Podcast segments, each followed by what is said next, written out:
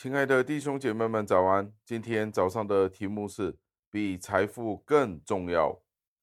经文出自于出埃及记三十五章的第八节，经文是这样说的，并做高油，感谢上帝的话语。根据律法，高油有许多的用途，而且高油所代表的是非常重要的。我们如果要侍奉，并且得到主的悦纳。那圣灵的恩膏必是不可以缺少的。当主膏他的使徒和服侍他的人去做一切的圣工，但是如果缺少了上帝的带领与帮助，侍奉便没有实质，是虚浮的。我们内在的经验也不过是死的道理。我们的侍奉如果没有被膏抹，是可悲的。圣灵的恩膏在基督徒的生命和经历当中，缺少了圣灵的恩膏是非常甚至是最大的不幸。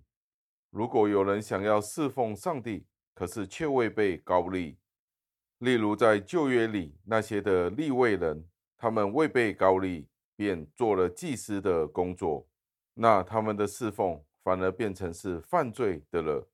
但愿我们都不要擅自侍奉。在未受到高利之前，不要企图侍奉，要仔细检验，看这些的香料是不是能够好的高油，这是十分重要的。这里要指出的是，圣灵那丰富的影响力，在圣洁的保惠师里有一切的美善，在圣灵的恩膏当中有无比的安慰，绝对正确的教导，属灵的能力与圣洁。和其他一切卓越的恩惠，圣灵浇灌在人的身上，无论是男或是女，无论是仆人或者是使女，赐予了他们可悦的馨香的性格和品行。这些是比一切的财富与智慧更加的重要。在侍奉上帝的事上，没有任何一件事是比这样的恩高高有。更加的重要，并且这样的恩高高油只是来自于上帝，通过主耶稣基督白白赐给每一颗要侍奉上帝的心。